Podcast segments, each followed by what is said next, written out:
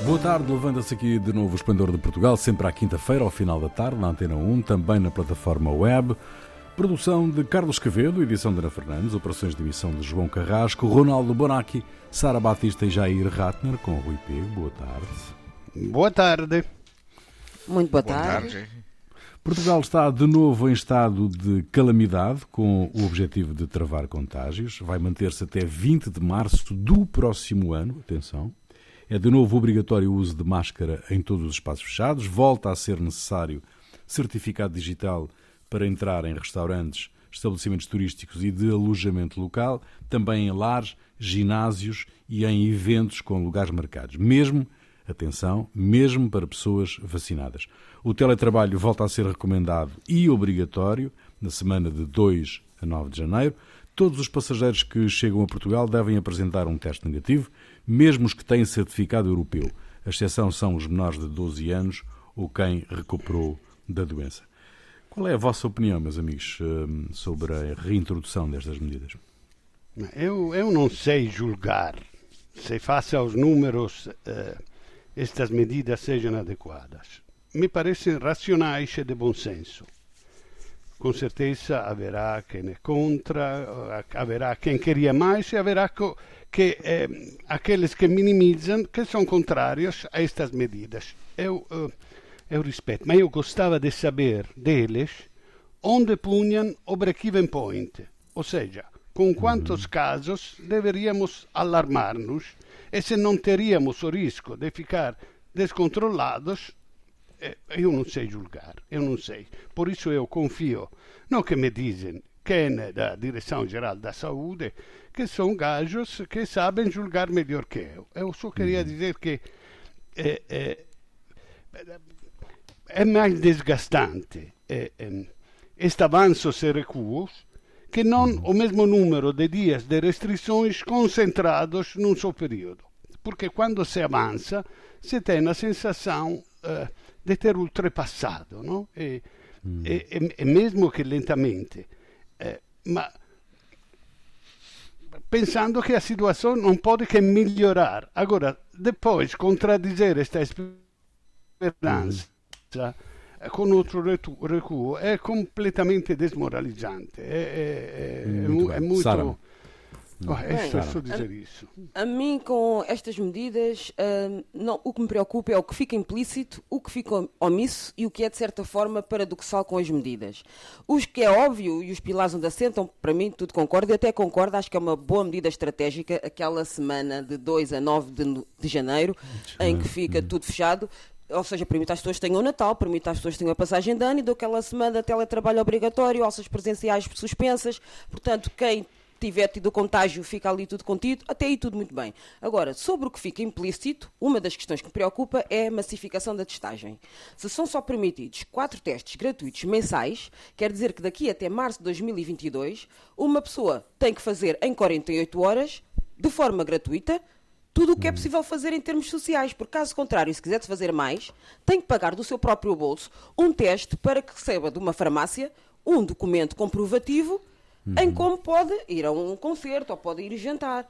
Portanto, para mim, se efetivamente a massificação das testagens era, seria uma condição sine qua non, aliada a isso, isto devia ser gratuito e toda a gente sabe que o bom português gosta de uma certa borlinha e devia de haver em tudo o que era esquina a possibilidade de uma pessoa dirigir-se, fazer esta. Olha, hoje quer jantar fora. E assim, ia ali, fazia o meu teste, seria logo o, o, o meu papel e não tenho que estar a comprometer o comércio local com as pessoas que têm que ter decisões de constrangimento a nível financeiro, se podem ou não pagar um teste, porque já fizeram os quatro testes mensais gratuitos, e de certa forma, até seria um estímulo à população para a adesão a estas medidas sanitárias.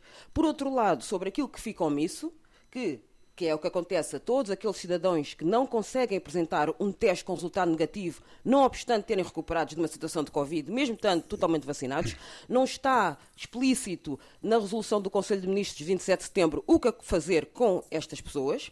E outra coisa que também não está explícita é se a única exceção à apresentação do certificado digital ou do teste negativo são as cerimónias ou celebrações religiosas, quais são? Estamos a falar do quê? Da missa dominical, de um casamento, de um funeral, de um batizado, todas, só algumas, também não está explícito. E outra coisa que também está omissa nesta resolução é se está bem explícito que a desobediência e a resistência às medidas podem ser sancionadas em termos da lei penal, mas quem é que vai controlar? Quem é que vai uhum. controlar isto? Porque não é um dono de uma discoteca ou um dono de um restaurante que deverá ser culpado se porventura algum dos seus clientes que já fez mais do que Uh, já fez os quatro testes gratuitos e não quer gastar 25 euros num teste de farmácia para um restaurante e falsifica um teste ou, ou um uhum. resultado para entrar no restaurante, não é o dono do restaurante ou do, da discoteca que tem que controlar uhum. isto.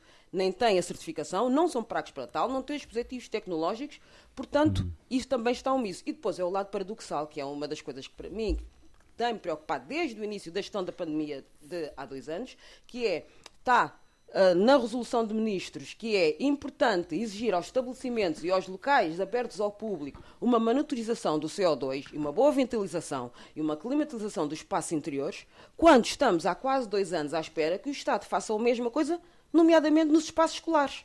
E, portanto, se não há o milagre da multiplicação do pão para os professores, nem muito menos para os profissionais de saúde, é inadmissível que, passados quase dois anos da pandemia, a realidade escolar ainda não tenha sido acautelada esta preocupação, que é fundamental para que não se ocorra o encerramento das escolas, ainda nem existe um eficiente método de contact tracing na população. Estas são as uhum. minhas preocupações com as medidas. Muito bem, Jair, uh, deixa-me já introduzir aqui um, uma outra questão que tem a ver com este isolamento da África Austral. Uh, o Miyakoto, de resto, e o José Eduardo Agualusa já vieram protestar contra o fecho de, de, fronteiras e a suspensão de viagens de e para os países da África Austral, ao qual chamam, de resto, um novo apartheid. Um, um, como é que tu avalias esta, esta, esta preocupação uh, do mundo em relação à África Austral? Olha, é, é uma questão que é, a pandemia, a situação com a pandemia não vai se resolver se vacinas não forem distribuídas por todo o mundo. A primeira coisa Justo. É, atualmente a África deve ter 3% da população vacinada. É, 11%, cerca disso. 11%. 11, acho que chegou 11%, a 11%. Sim, 11%. É, a, a o, que é um, o que é o número residual, ainda por cima. É, é, é uma porcentagem residual. Isso hum. mal distribuído, porque há países africanos Não, e há países como a Nigéria, que é um país com... muito, populo, uh, muito populoso, que tem 2,9%, ou coisa assim. Exato, é. Então eu estava tomando a Nigéria pelo conjunto. É, mas então, é, 11%. E neste momento, apenas União Europeia, Reino Unido, Suíça, Brasil e Singapura se opõem à quebra temporária das patentes das vacinas uhum. para poder aumentar a produção e distribuir uma, os imunizantes para todos os lados. Esses é, cinco agentes internacionais, porque a União Europeia é um grupo de países, do qual Portugal faz uh, parte, e Portugal acho que deveria mudar a sua posição, impedem uma maior distribuição de vacinas no mundo.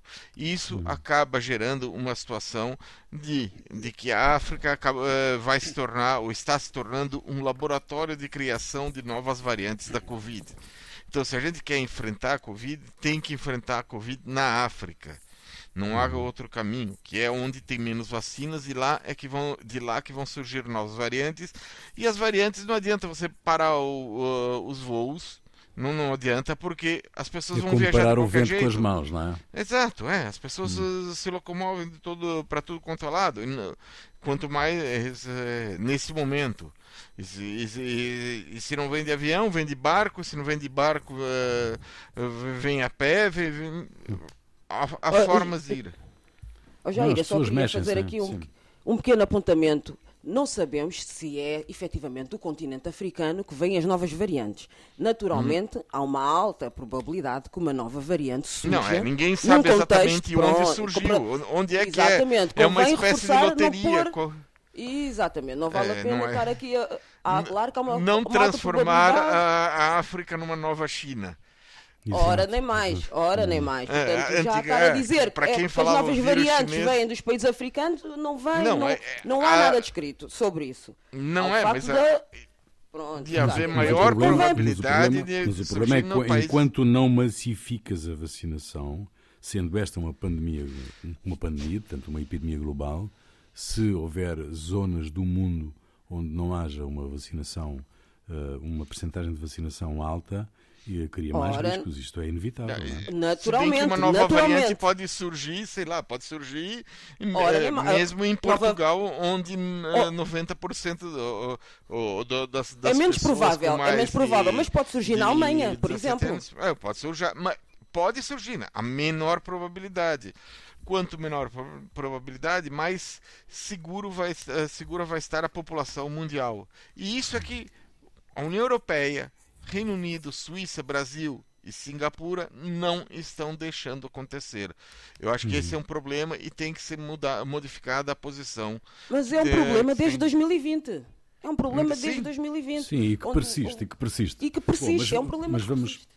Mas vamos, vamos esperar que, que, eh, com, com a ajuda de, to- de todos e com o bom senso de toda a gente, que eh, eh, esta, esta nova modalidade, esta nova variante, não faça os estragos que, que, que, a, que a anterior fez e, portanto, vamos, vamos ter esperança. O Presidente da República explicou que não foi por convicção pessoal que vetou novamente a lei da eutanásia. Em declarações aos jornalistas, Marcelo Rebelo de Sousa apontou que a segunda versão do diploma tem vários problemas de redação que dão origem a regras contraditórias para a aplicação da lei. Com a dissolução iminente do Parlamento, o diploma sobre a eutanásia já não poderá voltar eh, à Assembleia para ser reformulado e enviado de novo ao Presidente. Como é que vocês avaliam este veto eh, do Presidente da República? Olha, em primeiro lugar, eu não acho estranho que, haja, que existam leis mal redigidas. Eu vou dar um exemplo, que, voltando um pouco atrás, mas eh, no- na resolução do Conselho de Ministros de 27 de novembro de 2021, que declarou a situação de calamidade por causa da pandemia, o artigo 23, que trata das viagens, começa da seguinte forma: eu vou citar literalmente. Apenas são permitidas as viagens essenciais e não essenciais. Quais elas ficam de fora? Isto é claro, dizer, qual As é a outras ficam de fora, as outras é Todas as outras são, não, são proibidas. Isso. Quer dizer, leis mal, mal, mal escritas existem. A questão essencial é que não está sendo discutida, é que há dois conceitos, e isso está na, na- na decisão do, do presidente, dois conceitos do que pode ser permitido na lei de- da morte assistida. O primeiro é no caso de pessoas que estão com doença fatal e em, so- e em sofrimento. Ou seja, abrevia-se esse sofrimento. O segundo é o caso de pessoas que estão com doença grave, sem perspectiva de cura, mas que a doença não conduz diretamente à morte, mas acaba por deixar uma pessoa sem condições de vida e em sofrimento contínuo, durante anos e anos. O projeto de lei anterior apenas permitia no primeiro caso. Agora, a modificação, a, a- a falta de clareza aceita o segundo caso também. E eu acho que a discussão não foi feita de- dessa forma. Sim. Acho que é necessário fazer essa discussão para que, eh, quer dizer, quem é que tem direito à morte assistida, ou à eutanásia, ou, ou forma assim. Então, eu acho que é por- eh, vai por aí para mim. Uhum. Sim, o Conselho eu Nacional também- de Ética. Sim, mas deixa-me só também meter já esta, esta, esta farpa. Hum, o Conselho Nacional de Ética criticou os deputados que aprovaram esta lei da eutanásia. Diz não ter sido ouvido na fase final da elaboração do diploma, o que considera lamentável e uma falha grave. Hum, que, hum, de alguma maneira, hum, tem razão, não é? O Conselho Sim, Nacional de alguma- de Ética deve ser ouvido neste caso. Olha, a situação é esta. A maioria do Parlamento está a favor de uma lei. O Presidente, por convicções religiosas, está contra. Em conflitos deste tipo, o Presidente manda lei à apreciação da Corte Constitucional, coisa que já fez e a Corte lhe deu razão. O Parlamento modificou o que era inconstitucional, mas Marcelo mandou de volta porque há contradições na formulação. Eu não chego a dizer como bloco da esquerda que Marcelo foi cínico, mas reconheço que foi um pretexto. Em conclusão, acho que o Marcelo faz bem o seu papel de presidente. é que o Parlamento faz mal o seu papel de legislador, porque a Corte já lhe deu contra uma vez.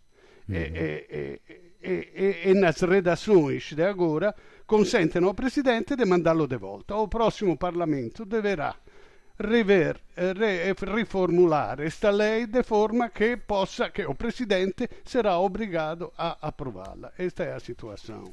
Sara. Eu, para mim, eu compreendo aquilo que o Jair disse de lei mal escritas, mas eu acho que, para além de lei mal escritas, eu quero acreditar que o que está por detrás do veto de Marcelo Rebelo Sousa seja ele saber que, é, que é, de certa forma, não é possível criar uma lei à prova de bala. Ou seja, há sempre uma lei que pode ter alguma falha ou não. E o que, se calhar, o que ele pretende é que os critérios de eutanásia e ao suicídio, ao suicídio medicamente assistido sejam poucos mais explícitos e com o menor prejuízo possível. Claramente também concordo com o Ronaldo, quando ele diz que é óbvio que a posição de Marcelo Rebelo Sousa, quer por questões sociais ou eventualmente crença religiosa, são muito mais contra do que a favor é, desta lei, que para mim, a meu ver, é uma lei necessária. Agora, esta atitude do veto, eu continuo sem perceber se é um nin ou um sim se mudarem alguma coisa. Uh, eu estou mais tendenciosa a que seja um NIM. Ou seja, vamos cá adiar mais, por mais tempo, um debate que já está a acontecer há vários tempo uh, em Portugal e do qual o Marcelo não quer dar ou não quer assumir publicamente, não, eu sou contra esta lei. Uh, honestamente, eu esperava que fosse o contrário. Honestamente, o que eu esperava mesmo era vamos cá pôr efetivamente no papel quais são os critérios devidos para que esta lei seja aprovada, que é uma lei que tem, para mim tem que ser uma aprovada, e como ex-profissional de saúde, que no contexto da pediatria, não trabalhei em adultos, mas que em pediatria vi situações mais do que eu queria ver que podiam estar ao abrigo desta lei, hum, eu gostava que fosse mais, efetivamente, um esclarecimento dos critérios e, sem uhum. dúvida, que a farpa que tu lançaste é essencial. O uhum. Conselho Nacional de Ética devia estar envolvido, porque todo profissional de saúde tem um código deontológico que tem que manter e o direito à vida é, é, supremo. Portanto, todos estes parceiros ou todas estas entidades deviam ser auscultadas numa lei deste teor, a meu ver. Hum. Jair, como é que avalias esta, esta queixa do, do Conselho Nacional de Ética? Eu, eu, ah, primeiro, existe a lei prevê uh, que seja ouvido o, Conselho Nacional de Ética. Uh, o Conselho Nacional de Ética uh, é escolhido por decisões políticas ou seja, uhum. tem uh, uma, um, uma cor uma política, sim, sim. uma composição uh, política que é, ref, uh, procura refletir o, o, o que é a, a visão da sociedade. Uhum. Mas aí então de alguma forma ele, ele compete com o parlamento. No entanto, ele funciona, acaba funcionando como uma, é, como uma espécie de travão a medidas mais é, arrojadas que possam. Não, é um consultor, é um consultor. É um consultor. Não, sim, não, não, não significa, é. é. não significa que tenha que ser uh, desse, a decisão seja Obede deles. Exato, mas eles podem trazer contribuições que são, é, que, válidas, que são válidas para a discussão. Segunda parte do Esplendor de Portugal, Ronaldo Bonacci, Sara Batista e Jair Ratner. A Câmara Municipal de Lisboa contratou o Instituto Superior de Ciências Sociais e Políticas para fazer um estudo sobre assédio moral e sexual a trabalhadores do município. O objetivo é conhecer, identificar, eliminar e punir situações e comportamentos compatíveis com assédio no trabalho. Este é um problema transversal a toda a sociedade, não é, meus amigos? Bem, não sei o se Instituto tem que alargar, não é? O Instituto tem que alargar a sua, a sua base de, de, de investigação, não é? O Instituto pode alargar a sua base de investigação, mas a verdade é que a Câmara Municipal de Lisboa tem o seu próprio Código de Conduta sobre a problemática, com 13 artigos, que está disponível online desde 2018, desde dezembro de 2018. Portanto, eu acredito que seja um código que ultrapassa os serviços sociais da Câmara de Lisboa, portanto, seja transversal a toda a Câmara de Lisboa.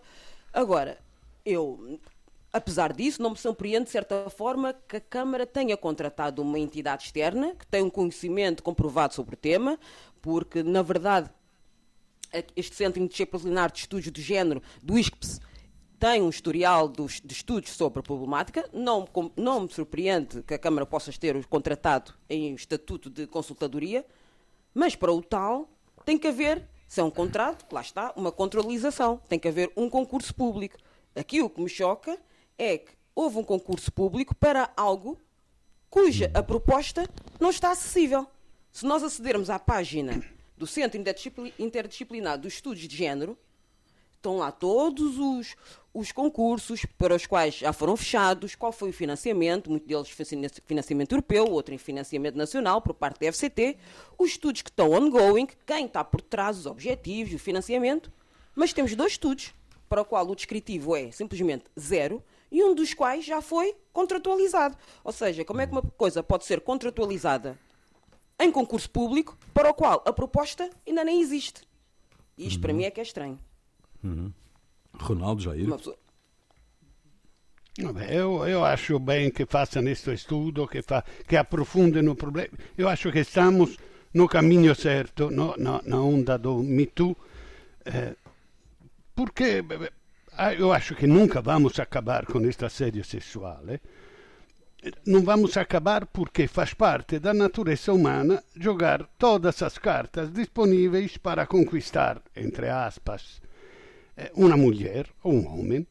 Uhum. É, pode ser uma Ferrari, pode ser um bicipite pronunciado, pode ser um olhar malandro, mas todos os meios podem ser bons para conquistar um novo amor. Agora, utilizar um cargo superior com um inferior é muito mais complicado, porque aproveita da dependência, da obediência, da possibilidade de fazer carreira, etc mas mesmo que seja mau gosto, que seja de mau gosto, quando os dois estão a aproveitar conscientemente, eu, eu acho que não há nada que se possa fazer. Não? O problema surge quando o dependente não gosta para nada dos avanços do superior.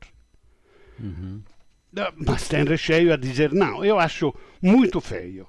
E acho que se faz bem a intervir. Só acho che non deveríamos exagerar em considerar assédio um engate que correu mal. Ela disse não, ok, e não e acabou. Agora, se ele insiste, então é assédio. Esta é a, a, a minha ideia. Agora, dizer um, cioè, um tenta, perché non pode tentar? Vê uma mulher bonita, tem que tentar. Esta é, aliás, a lei da natureza. Depois, eh, eh, ficar, aproveitar da própria posição para, para não sei. Então, ali me parece feio e tem que ser muito bem punido. Mas não porque um está a tentar. Não é assédio se um diz como você é bonita esta manhã. Se ela faz um sorriso e diz assim, o que você acha, então continua. Por que não? Não é proibido. Esta hum. é, é, a minha posição. Jair, Jair. Eu discordo do, do é, uma coisa sabia. do Ronaldo, porque hum. a questão é assédio sexual não, não é, diz respeito a sexo, mas diz respeito ao poder, para mim. Hum. O assédio é uma é, você impor algo, ou seja, você impor algo que a pessoa não quer.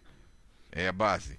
É, e, e, nesse sentido, eu acho que correto a, medi a medida de Lisboa de contratar uma empresa externa, porque muitas a maior parte das vezes é necessário uma intervenção de fora para eliminar situações de injustiças dentro da, de organizações. É uma coisa que acontece em toda a sociedade, não só na Câmara de Lisboa, não está relacionado a um grupo X ou Y de pessoas. É, nas grandes empresas, nas grandes entidades, organizações, câmaras, o pequeno poder dos burocratas consegue, através de troca de favores, intimidação, impedir que questões como assédio moral e sexual sejam investigados e punidos, e nas pequenas, a dependência em relação a quem vive naquele ambiente, você é, tendo cinco, seis pessoas, eh, uma, pessoa mais é, com, com cargo de chefia, né, nesses cinco, ou com o dono da empresa, e, e faz isso, a pessoa estar dependente. Ah, se eu começar a falar alguma coisa, eu perco o emprego. Sim. Então isso é, acaba sendo uma barreira para a identificação e punição dos responsáveis. Eu acho que nós vivemos numa sociedade em que grande parte do assédio foi normalizado. É uma coisa que toda, a uhum. maior parte das pessoas aceita ou diz, ah, isso acontece, isso é normal, ou isso cala-se a boca. E então acho que também é necessária uma formação um, concreta na Câmara de Lisboa, nas grandes organizações, sobre os limites, sobre o que é aceitável nessa questão. É e eu acho que é responsabilidade da empresa, do, da Câmara de Lisboa, do, de, de, outras, mudar a cultura que existe já na maior parte da, das relações de, entre funcionários.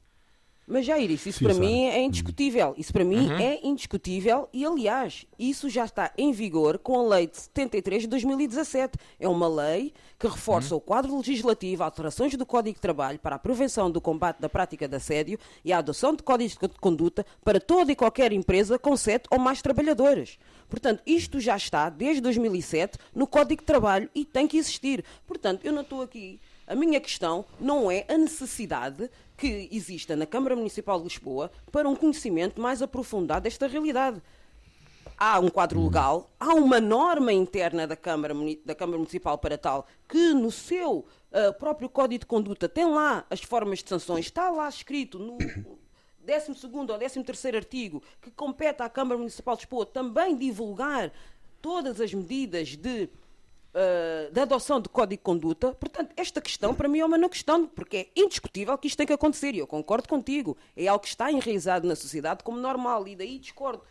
Eu compreendo o que é que o Ronaldo está a tentar dizer do, dos piropos, só que a questão é tudo quando isso envolve uma posição de hierarquia e a pessoa que está num estadio mais abaixo tem que aceitar algo com medo de perder o seu trabalho. Portanto, para mim é indiscutível. Agora, nesta notícia, em particular, continuo a dizer que o que me preocupa é, oh, ok, eu contratualizei uma empresa com competências declaradas oh, e comprovadas sobre matemática, mas não é possível eu perceber qual é que foi a proposta que foi a concurso público, porque se foi a concurso público, essa proposta tem que estar pública. E eu fico hum. sem saber qual foi a proposta que foi aceita. Agora, o teor, isso, atenção, estou totalmente de acordo. Isso para mim já não era uma não questão. Estar aqui uhum. a discutir uma coisa que tem mesmo que tem que ser uma realidade.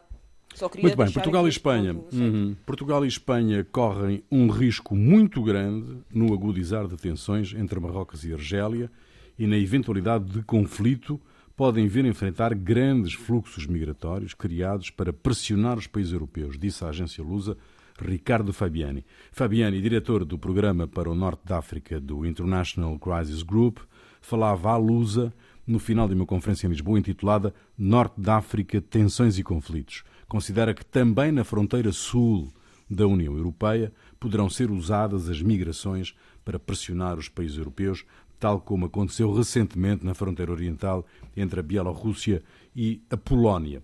De que forma, de que forma podem responder os países e a União Europeia a estes fluxos de migrantes uh, uh, utilizados como arma política? Quem quer começar? Mas eu posso dizer que nós estamos muito pouco atentos ao que acontece ali, porque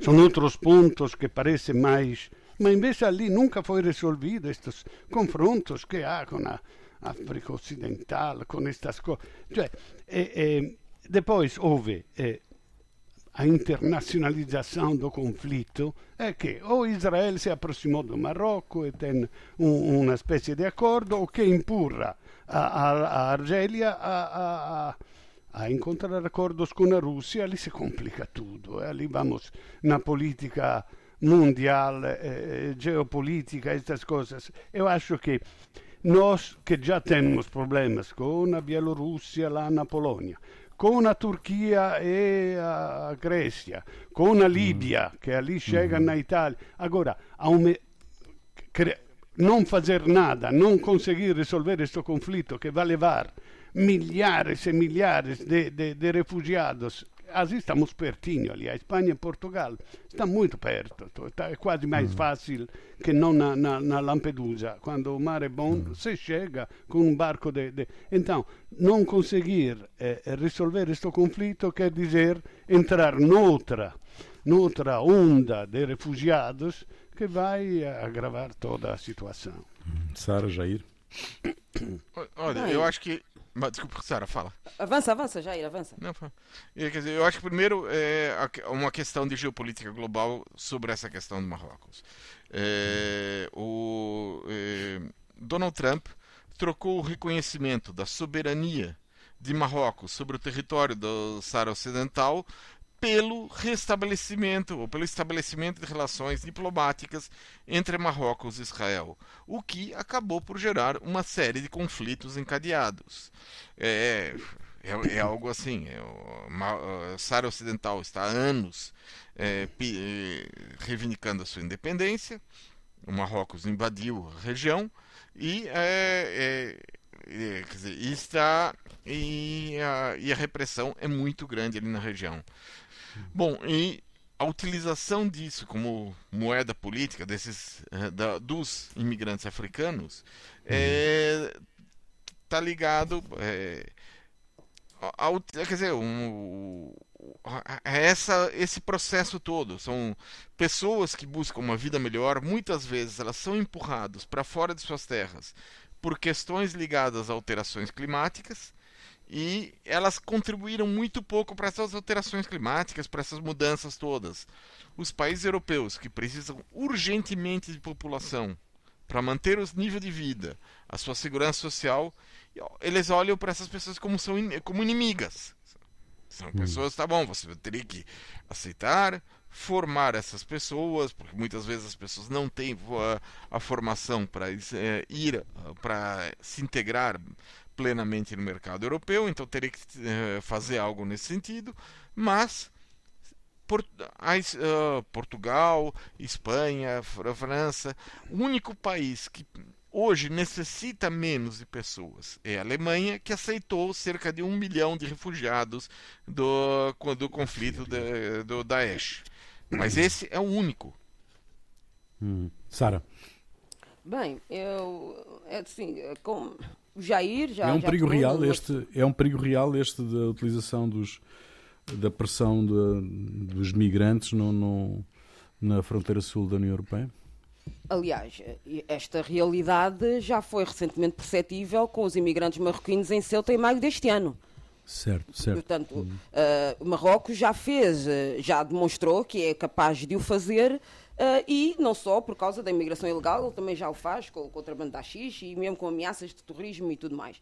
E uma pessoa consegue mais ou menos perceber qual é é o interesse de Marrocos e porque é que Marrocos não quer abdicar do, do Saara Ocidental. Não são propriamente as dunas, mas é obviamente, a longa costa marítima, que por certo acrescenta muito à área costeira de Marrocos.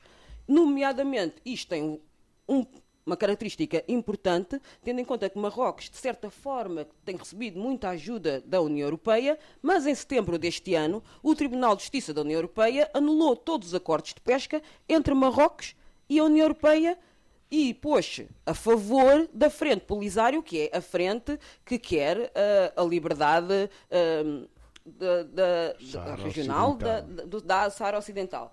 Portanto, e Marrocos viu-se nesta posição que já se percebeu que tem poder, como tem a Líbia e como tem a Turquia, de fazer, é, de fazer pressão nas decisões da Europa com, com, em, em prol dos seus próprios interesses políticos, através do, do jogo migratório.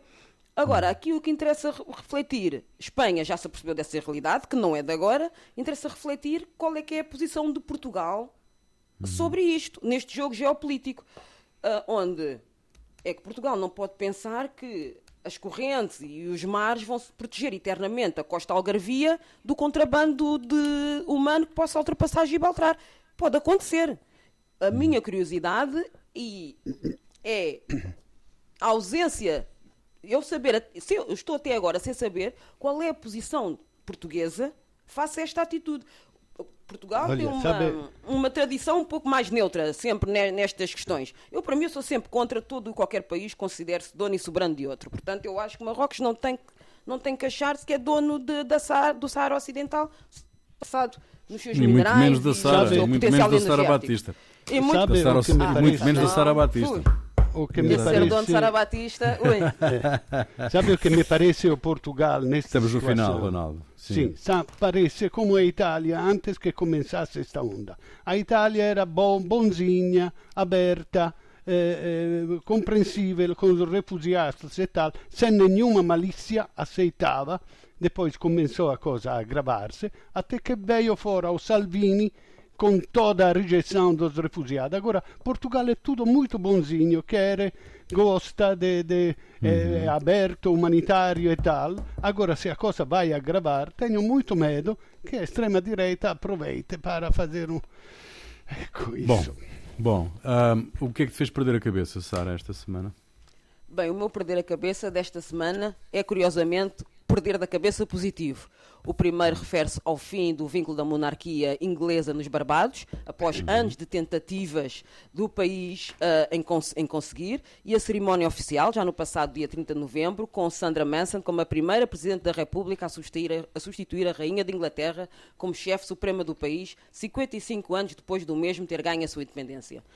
E, novamente, também acho que é importante referir que também no passado dia 30 de novembro aconteceu uma cerimónia também igualmente importante, mas desta feita em França, com Josephine Baker, uma bailarina, entertainer e ativista social afro-americana e que foi a primeira mulher negra no panteão francês em Paris, pelo seu ativismo na resistência francesa durante a ocupação nazi e junta-se assim às 80 personalidades veneradas pela República Francesa, das quais apenas 5 são mulheres.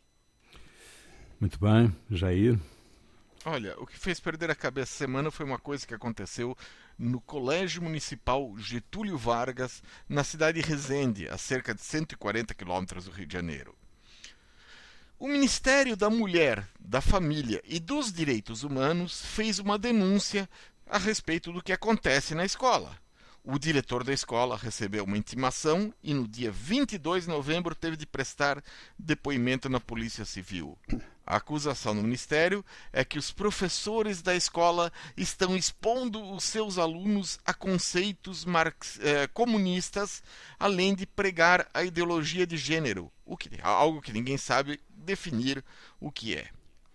Apesar de o currículo do secundário brasileiro prever que os alunos tenham conhecimento das correntes do liberalismo e do marxismo, além dos acontecimentos históricos ligados ao surgimento dessas correntes, o Ministério escreveu na denúncia que ensinar isso é uma violação da integridade psíquica e uma violência contra os adolescentes.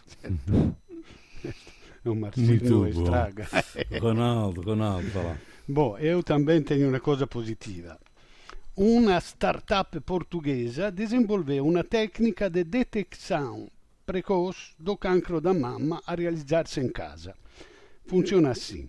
Há umas luvas que se chamam Sense Glove mm. eh, que comunicam com uma aplicação que se descarrega no telemóvel. A aplicação te avisa quando fazer estes controles eh, com estas luvas com as quais se apalpa o seio a luva detecta uh, as pequenas diferenças de densidade dos tecidos, que são os primeiros sinais de cancro benigno ou maligno. Neste caso, uh, encaminham logo para um especialista para averiguar com certeza. Mediamente surgem 7.000 cancros de mama em Portugal eh, eh, por anno e, e, e 1.800 acabam em morte. Se há uma detecção precoce, as curas dão êxito positivo e acabam normalmente em morte ou ca os casos descobertos tardiamente. Esta nova técnica irá com certeza baixar estes números. Parabéns aos eh, pesquisadores portugueses. Muito bem, muito bem, muito bem, muito bem. Uh, Sara, o que é que nos traz hoje? Bem, eu hoje trago uma música chamada Them Changes, que é de Thundercat. É uma música que lançou, uh, que Thundercat lançou em 2015 e que faz parte do seu terceiro álbum de originais, originais editado em 2017.